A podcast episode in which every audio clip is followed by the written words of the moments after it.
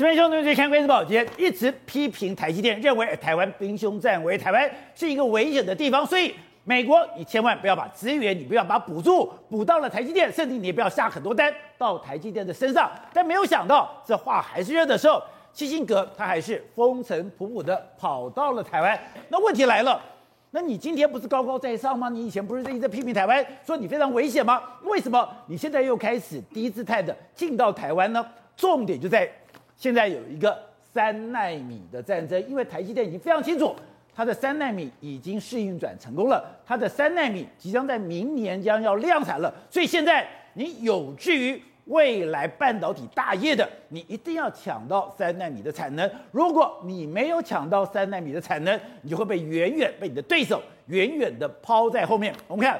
这两年，AMD 跟 NVIDIA 已经鲸吞蚕食 Intel 的帝国。Intel 现在的股价是直直落。如果它再失去了三纳米的订单，再失去了三纳米的市场，它可能真的要被丢到天荒地老的边界去了。好，我们今天请到了，边对大方首位的财经专家黄周松，你好，大家好。好，这是美丽岛电子报董事长吴子嘉。大家好，好，第三位是时事评论李正浩，大家好，好，第四位是资深媒体姚惠贞，大家好，好，第五位是资深媒体王瑞德，大家好，好，第六位是资深的政治记者山小之，大家好，好，松，我们之前不是声音不是很骄傲吗？对，没错，他不是讲说，哎，美国你要扶持，你要扶持正统的美国企业，没错，你怎么可以去扶持台积电呢？还要讲，哎，台湾兵凶战危，台湾是一个危险的地方，你的投资、你的资助是。不要丢到台积电了，没错，话还是热的，他就风尘仆仆的跑到台湾，而且你跟他讲。本来以为说他会住在台北，对，可他现在住在竹北，是，你说这是有政治意涵的。当然，第二个就是他如果抢不到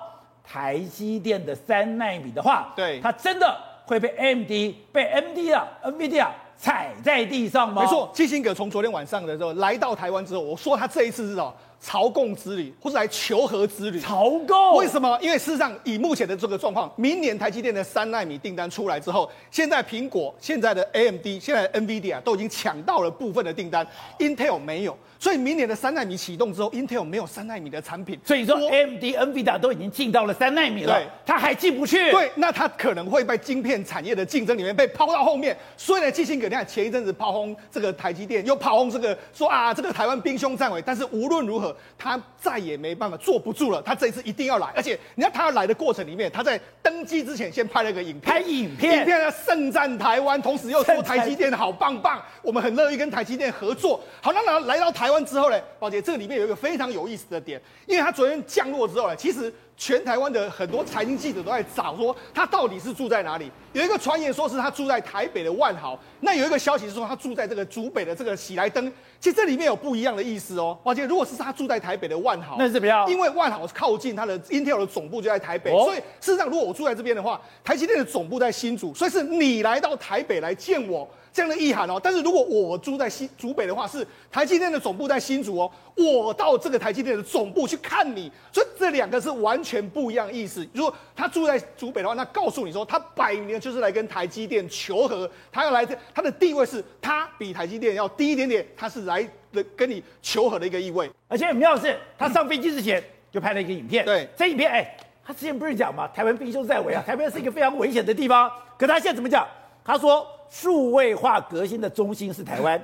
台湾拥有一个完整、丰沛、充满活力的生态系，将科技、文化、商业竞争的能量交织在一起。对，你不是不讲兵凶战危吗？而且真的，台积电跟这个 Intel 的关系真的有点令人傻眼。你知道，基辛格前一阵子说台积电的时候，哎、他跟这个目前的这个董事长刘德音两个还隔空交火了。那最精彩的当然是他跟张忠谋两个就直接开杠了嘛。你看他说说啊，台湾不是个稳定的地方。他说军机频频，中国军机来台扰台。他说中美国应该多支持这个拜在地的，包括说那当然就是英特尔在地的半导体。就你看基辛格还引出我们张忠谋先生还说，你知道，他说哎、你说台积电的坏话是因为台积。Intel 台积电是英特尔最大的竞争对手，他还说你六十五岁之前不可能把这个这个台这个基辛呃基辛格不可能把 Intel 带回巅峰。他同时还说，你说台湾是不稳定，你加州也很不稳定啊，加州也不安全，加州也很多这个地震啊，所以你看，哎、欸，他们两个就直接开杠了嘞。那开杠之后就没想到，昨天他影片释出来说，哇，你会觉得说，哎、欸，这个不是你讲的这个兵凶战危的地方吗？对不对？你看他很高兴能够回到台湾，对不对？他说因为这个疫情的关系，他现在才能够过回到这里了。好，那那他说数位化革新的中心正是台湾，哎。兵凶战危现在变成是数位化革新的中心了。然后台湾拥有一个完整丰沛的、充满活力的生态系，将科技、文化、商业竞争能量交织在一起，成为我们产业的关键枢纽之一呀、啊。那台湾令人这个，同时他说台湾也是一千多名，他来跟你卖感情啊，说啊，台湾是一千多名 Intel 这个优秀工劳工的这个家乡，我们跟台湾紧密的绑在一起。然后呢？这些伙伴里面最重要的就是台积电的关系，长期深远，长期深远呐！哈，那因为我们台积电在许多方面协助 Intel 与这个产业释放了晶片的可能性，创造了前所未见的产品。台积电所获得成就真的很了不起啊！所以，哎，它完全是完改了一个画风，从之前的可能批评台积电，现在变成是，哎，台积电好不好了不起啊？你可以协助我们 Intel 改变这个整个晶片产产业的这个变化，它释放它的能量。好，那你讲，今天基辛格做这个动作是因为？它压力太大了，没错，它的股价跌太凶了，没错。事实上，基辛格上台之后呢，其实这个 Intel 的股价并表表现的并不好。那尤其是什么？过去 Intel 在美国是世界这个龙头厂商，可是呢，现在它已经也离得非常远。你看 Intel 目前的市值是两千零二十八亿，那你看这个 NVIDIA 是七千四零四十亿它已经是它的两倍到三倍。台积电也是它的三倍，另外一个 AMD，AMD 的话已经一千六百一十五亿。过去 AMD 的市值始终是这个 Intel 的十分之一，现在已经追到快要快要平起平坐了。所以呢，他其实人家基辛格现在能做什么呢？他现在就只能够在他的这个 Twitter 上面写一些祈祷文，祈祷文。那但是天使告诉我们不要惧怕，我们会带给你好消息，给所有人感到巨大的欣慰。哎，他只能够讲这个。他虽然说想要这个这个推进他的产能，但是没有进度啊。所以常常写这个的时候，你知道下面的网友就开始是。我要股价像 NVIDIA 的飙升，那最好是我的 Intel 股价的好消息 Pad 包袱越来越重了。可怜的笨蛋，你早在一个月卖掉股票，AMD 股价还在上扬。所以你看，大家都在批评他，所以他显然呢，他知道他要做出一些成绩。但过去呢，你可能打打嘴炮那是 OK 的，但是回归现实面来说，没有台积电真的是不行的。好，所以你说现在的关键。会有一个三纳米的决战顶峰，没错。事实上，为什么没有三纳米是不行呢？因为我们知道，以产品的这个规划来讲的话，明年台积电三纳米要做出来之后，三纳米 AMD，我刚才 N M NVIDIA 台苹果都用了之后，如果你没有用到的话，那绝对是不行。另外一个，其实这一次对台积电来讲也是一个尴尬的局面。怎样尴尬？因为目前台积电的主要客户有 AMD 嘛，AMD 跟 Intel 两个是互相对干的。哦。好，那为什么基辛格要亲自来台湾呢？因为目前三纳米是没有它的这个分量，哦，那如果我要卡进去的时候，那请问你台积电你怎么去处理 AMD 的关系？所以其实他也是下了一步很巧妙的棋给台积电。那你因为他才要亲自来，对他亲自，这个是牵扯到他跟 AMD 之间的竞争关系，还有牵扯到他跟 NVIDIA 之间的这竞争关系。如果我三纳米拿的多，他们就拿的少，对，拿的少，哎，苹果也要做 M M1，也是跟我抢啊，对，所以他就是下了一个棋，说如果你要我的订单，我可以大量的试给你。其他为什么我说这个一个一个一个算是给台积电非常这个尴尬的局面？如果真的全部下的话，你知道，三纳米的订单，Intel 会变成是第一大客户。它可以这么多，它可以是第一大客户，它也可以是第四、第五大客户。这就是他为什么要来台湾跟台积电商谈。如果他在台积电，台积电把它定位成你是第五大客户的时候，不好意思，他就真的很难追过 NVIDIA 跟 AMD，或是说苹果。但如果台积电愿意把它放在第一的大客户的时候，它有充沛的产能可以做的时候，那当然会非常好。所以他这一次来，其实是要未来未来三奈米，如果他真的能够卡到非常大的订单的时候，他是有可能会重新翻身的。所以这个动作是决定。Intel 跟 AMD，对，Intel 跟 NVIDIA 的生死对战，但是对台积电来讲的话，台积电到底要怎么算？因为为什么？因为 AMD 是算是台积电把它扶植起来的，NVIDIA 也是我把它扶植起来的。我们有革命的情感，我们这个完全绑在一起。问题是 Intel 有个超级大单准备要给你。好，如果我今天真的下的大订单给 Intel，让 Intel 赚钱，Intel 赚钱之后呢，他赚很多钱，把 AMD 打下去，把 NVIDIA 打下去，对台积电未必有利啊。甚至如果台 Intel 赚了很多钱之后，他发展他的晶片，I 这个晶圆代工又回来跟 Intel 对，回来跟台积电对打的时候，台积电该怎么办？所以这也是为什么他们要直接的面对面。因为这里面，他这个会议里面，这一次的决定的重要，在竹北开的这个会议里面，会决定未来一年到两年之内全球晶片产业的一个非常重要的转折点。所以，半导体的霸主之争就是这一场对谈，对，就是今天的这个台积电跟 Intel 两个对谈之后，会牵动到，包括说我们刚才讲的 AMD、NVIDIA，甚至会牵动到这个苹果的这个所有的订单。而且你之前就讲到，现在 Intel。真的受到了 AMD，受到了 NVIDIA 这么大的压力。对，为什么？因为 AMD 对它的进逼真的太夸张。那 AMD 过去在处理器的这个市占率不到百分之五，它现在已经来到二十二点五，今年的话可以到二十五趴。如果长期再这样长驱直入下去的话，到了三十趴、四十趴的时候，Intel 不用玩了，它大概在这个产业里面可能会面临到空前绝后的局面。再来就是根据目前 AMD 的这个预预估来说，它二零二三年，也就是后年呢，它会推出三纳米的产品会直接出来。三纳米的产品出来之后，当时呢，Intel 当时如果以按照他们目前自己本身，它只能做到五纳米哦，五纳米跟三纳米就是一个世代，所以它现在它要当然要卡位五三纳米，没有三纳米我还搞什么呢？所以它一定要想办法来跟台积电卡到三纳米的这个订单，就是在这个地方。那它要做什么呢？宝杰上，事实上它整整个 CPU 里面的最重要的中央处理器那一个区块。它 Intel 还是要自己做，但是他把旁边的一些什么 GPU 啦，或者旁边的一些其他的处理器、讯号处理器，全部丢给台台积电，所以它其实是盘算是什么？它我的中央处理器是五纳米，但是我周边有一个三纳米，所以我可以号称这样子吗？所以我可以号称它可以这样干吗？对，它就是这样做，所以它就号称说我是三纳米的产品。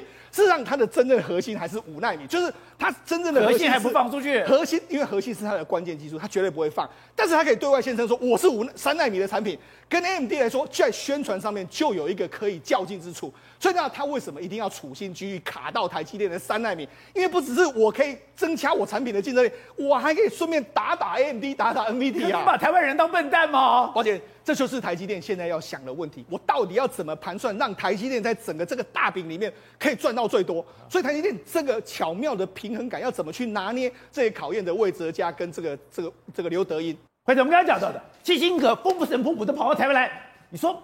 它不只是要台积电的产能，因为现在全世界有个非常清楚的趋势，人人人人才是关键。就就是今天美国你说你要搞半导体，可是你人就是不够，人在这，你要吃苦耐劳耐操好用，竟然只有亚洲人才办得到。你会发现很有趣的一件事情，很多的世界大厂，它其实离不开华人，离不开台湾或中国。最鲜明的例子是谁？当然就是特斯拉。大家还记不记得，在几年前，特斯拉的马斯克还讲说，我们快要倒了。为什么？因为我们产能都一直开不出来。做不出来。结果才从二零一八、二零一九年开始，中国宣布全力 support 你之外。他缔造了多少的惊人的记录？他才二零一八年十二月，他特斯拉的上海厂才正式的破土动工，没有想到一年之内，二零一九年十二月他就已经投产了。他说那个速度实在是太惊人了，一年就投产。那你知道他们可以速度这么惊人，主要有几件事。第一件事情，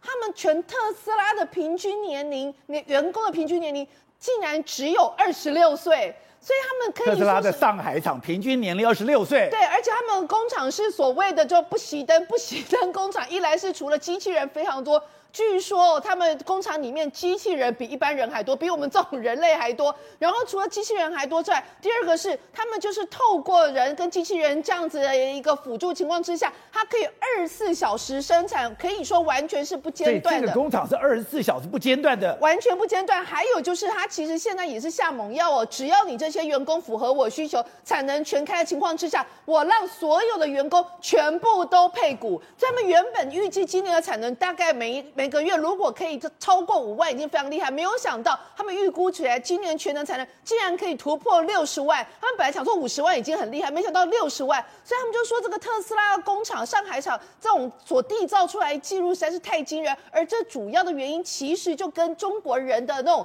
啊勤劳、非常认真以及训练有素有很大的关系。那除此之外，你知道你在别的地方你也设工厂，你也是同样的这样规模。但你就是做不出来，就是做不出来。他们有举个例子哦，他说你这些车厂你要经过几个流程，包括呃冲压、焊装、涂装、总装跟测试。但你知道吗？我们以前看到的那些车厂自动化，你顶多就是车子在上面，然后就像是在一站一站一站下去组装。对，他说特斯拉不是这样，特斯拉是所谓的呃门对门，就是说它不是一个所谓的呃这个那个轨道让你这。东西在上面，然后开始一站站下去组装。它是直接你的 A 弄好要到 B，B 弄好到 C。它总共工厂里面有八十几个门，你这个门一打开，不到十秒钟时间，你本来从这边上去，上去你就组装，组装好马上进入到下一个门。所以它就变成在这过程里面，你所有的运输时间全部都缩短了。第二件事情就是以 Model Y 为例好了，你知道他们光是他们的一个铸造的过程里面，他们是采用所谓的一体成型，省去了七十多个一。个零件的一个组装哦。那为什么可以做到这一步？最重要原因就是他们一个高温液态铝合金直接加压铸造，采用六千多公吨的压呃压铸机直接压下去。所以他说，光你这个生产的时间跟生产，你省了那么多的零组件的一个生产过程里面，你不仅可以把一辆车的就他们就有说他们那个。一个一个组装时间不断的压缩压缩压缩，他们到目前为止每小时可以组装三十台车，哎，所以每周可以产出大概五千台车，所以对他们来讲，他们说，因为你有办法在所有的制程里面，你缩短了时间，你缩短了零组件相关的部分的话，他们就成功的把整台车的一个价格成功压低。好，正好刚刚讲的基辛格连 Intel 的执行长都来台湾求援，哎，我要半导体，可见得。台湾在这个产业真的是独步全球，可我们也看到，现在连很多的厂默克也要在高雄。可现在问题来了，我们现在缺电，电有是一个大问题。更可怕的是，连台电在林口哦，它有一个综合研究所都爆炸了。没有错，一则一喜，一则一忧啊！现在有非常非常多好消息，因为这些台积电去高雄的时候，陈其迈就一年还有半导体大厂要来，对不对？就最新的德国默克要在高雄投资一百七十亿啊。英特格要投资一百四十亿啊，德国都来了，都来了。德国默克做什么？其实他原本是做所谓本业是制药跟生物科技，对不对？可是他因为二零一八年有个转型大计划，他要投资半导体跟显示器。对德国默克来说，要投资半导体跟显示器来来来台湾嘛。最好挖角，供应链充足，土地取得又容易，我们政府百分之百配配合，所以这个东西一点都不意外。英特尔做什么？做光照盒，跟嘉登一样，我们讲很多嘛。嘉登以前做便当盒，现在做光照盒嘛。英特尔也是啊，他最大客户当然就在台积电啊。我为什么不来台湾投资？所以这些人都来台湾投资。可问题是啊，这些都来台湾投资的时候，一则一喜，有一一则一忧，原因什么？我们电不见得够啊。台湾当然很高兴说，哎，有这么多厂来投资，可是问题。电出问题了，所以我们这样讲，一直在警告电不够，电不够，电不够。现在更夸张的是，连你的综合研究所，你在做所谓的高压短路试验的时候，竟然把周边的电厂。全部给弄爆掉了，是是这样的，因为台电哦，之前电不够，坦白讲，你没办法解决，也没办法解决，我们就算了。可问题是我们发现哦，台电管理也有很大的问题，管理有问题。你看过去的，每一次跳电，台电都不承认它电不够，对不对？他只说我管理出问题，什么老鼠跑进去啊，白鼻星，白鼻星跑进去，还有老鼠要取暖，对对对，反正一大堆理由嘛。那你就管理有问题啊，现在真的被提报。台电在树里有个综合研究所，是做各项电力实验的哦，最尖端的电力实验。电力实验对，然后呢，台湾因为过去在测试高压短路，就是你电压推到很高压的时候，这个电网会短路会 shut down 掉，就像你家那个呃保险丝跳掉那种概念嘛。那你跳掉的过程中，你要怎么一应？然后你极限在哪？你要去做测试。过去台湾做高压短路实验的时候，都送国外。结果呢，台电特别在树林这个台电综合研究所弄了个高压短路的试验场。你照理来说，你的规范应该比较国外，对不对？对。结果呢，竟然出现一件事，在十二月一号他在做测试的时候，刚完工哦，刚完工哦。测试的时候就不止他跳跳，连周遭的电厂民宅全部都跳掉。怎么会这样子呢？原因很简单，他连最基本的 SOP 都没有做，他没有做独立电网啊。很简单，观众朋友可以想象吧，我做跳电，我当时在这个电网跳啊，我跳跳就跳跳，反正了不起，就是。我要限缩你的影响范围啊。对，结果呢，你看国外所做高压短路的电厂哦，全部都有独立电网，就他这样给我接树林的变电所来，然后。来使用，结果这边一跳，就连树林就跟着跳。树林那边很多民宅、工厂，他们有 hold 住，没有完全跳，可它瞬间压降下来，而且这个压降是一瞬间，你可能会看到那你的灯泡闪了一下，好，就像我们家电灯最近常嘣嘣嘣这样子闪，闪了一下。然后呢，比如说你的工厂会发现会换跳了一下，可这东西有几件事情，第一件事情是你没有照 SOP，我怎么相信你的管理能力在哪里？第二件事情，你闪了一下会发生什么事？你的电器寿命降低了，你的电电器寿命降低不打紧，你换个灯泡那你家是。可是哦，连带整个电网的寿命都降低了。整个电网都受损之后，你怎么知道它什么时候会跳掉？它什么时候再跳掉的时候，电台电跟你讲，拍摄，我今天用电没有很多。然后呢，它这次跳掉不知道什么原因，这是我们这礼拜天就这样被糊弄的。你是要做一个极端实验的场所，极端实验里面有一个高压跳电。你做高压跳电的时候，你就知道我高压跳电会有什么样的副作用，会有什么样的影响。结果你在做高压跳电的时候，你居然连外面的电网，因为它没有它没有限速范围啊。然后你把整个电网都好了。被这种高压跳链一跳之后，整个电网的系统全部都受损了，对不对？好，它损伤就在这边哦。你损伤在那边，你什么时候会爆不知道，或者什么时候会真的短路不知道。所以这是台大台电管理非常非常大的问题。最可怕的事情是我们台湾经济不断的在成长，不断的在成长，不断在成长是什么？我们半导体用电量真的用翻了。我就讲台积电，台积电现在一年用台湾五趴的电，明年二呃后年二零二二年就要用几趴？用七点二趴到八趴。我跟你讲，总统大选前就用台湾十趴的电了啦。二零二四年，我我预估就到十趴的电了。那请问台湾十分之一的电要给台积电？请问我们现在未来谁发电？现在台电台电是说没有问题，我帮台积电弄四。我现在不相信台电了。不，但是台电说嘛，我在我我帮竹科弄四座变压变变电器哦。那好了，那你用四座变电所，那其他人用怎么办？表示你是确保台积电供电，那其他人的电没办法被被被确保嘛？所以整个台湾面临到电跟能源问题，真的非同小可。好，所以董事长。